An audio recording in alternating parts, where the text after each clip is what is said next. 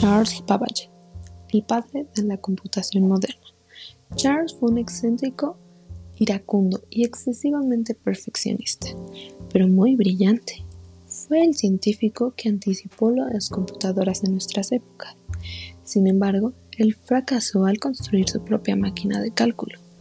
Tuvieron que pasar más de 70 años para que el mundo comprendiera su legado. Incluso hoy en día se estudian sus notas en busca de respuestas del enigma de su vida. Actualmente este nombre es muy importante, pero es bien sabido que esto no fue así hasta el siglo XX. Su vida era muy polémica, precisamente porque nunca logró crear su máquina. Las personas y ciertos periódicos lo ridiculizaban a él y a su trabajo. Incluso en su entierro solo asistió el carruaje, el de la duquesa de Somerset. Sus primeros años. Nos remontaremos a sus primeros años. Charles nació el 13 de el 26 de diciembre de 1791 en las afueras de Londres. Fue uno de los cuatro hijos de Benjamin Babbage y Elizabeth Plumelly. Sin embargo, dos de sus hermanos fallecieron. Babbage no gozaba de una buena salud. De hecho, cuando era pequeño enfermó por una fiebre que casi lo mataba, así que se mudó a Devonshire, donde vivía con un clérigo.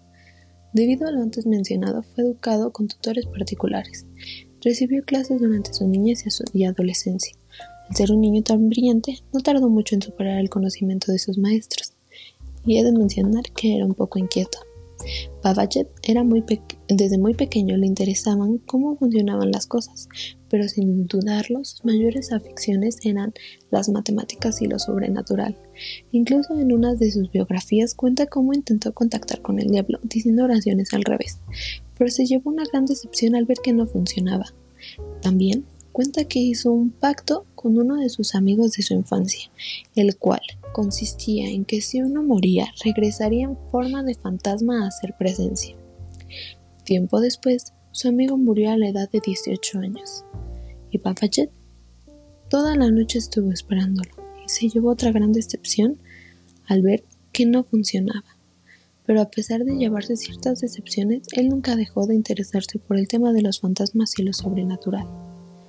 Su educación. En octubre de 1810, Babbage ingresó a Trinity College, donde estudió matemáticas y química. Pero en su tercer año decidió cambiarse a Peterhouse, esto porque sus mejores amigos John Herschel y George Peacock eran muy brillantes y prefería ser el primero de la clase en Peterhouse que el tercero en Trinity College.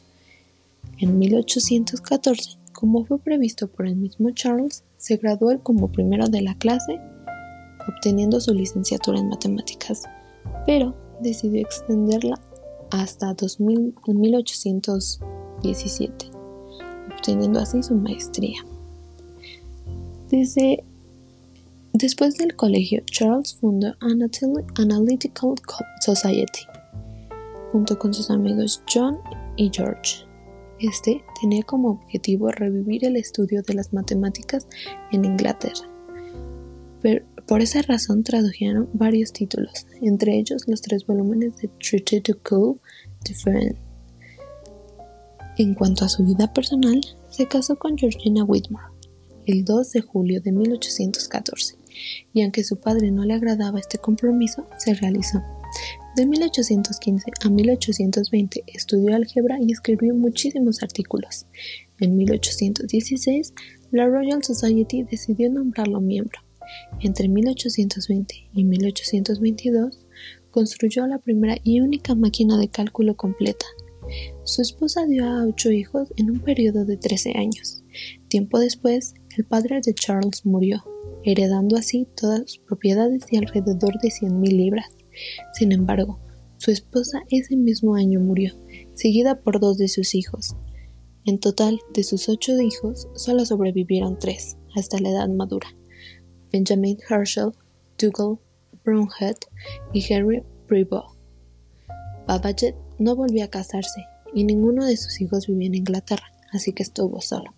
Al regresar de uno de sus viajes, fue nombrado profesor en Cambridge que era el mismo puesto que ocupaba Newton, sin embargo, ganaba alrededor de 80 a 90 libras al año, lo cual él consideraba como poco, y decidía no presentarse. Hasta esta información fue obtenida del libro Breve Historia de la Computación y sus Pioneros, de Coelho del año 2003, capítulo 2.